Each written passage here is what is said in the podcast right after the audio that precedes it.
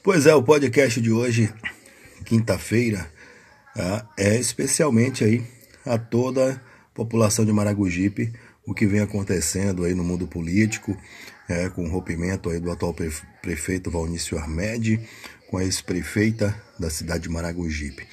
E a partir é, de ontem foi publicado no Diário Oficial o decreto do Carnaval, com algumas restrições e você pode é, verificar isso através do nosso site reconcavoagora.com.br e também o portal, né?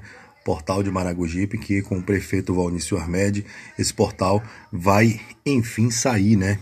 Como fez aí vários aniversários, mas agora vai sair realmente aí do, do que se falam na cidade, né?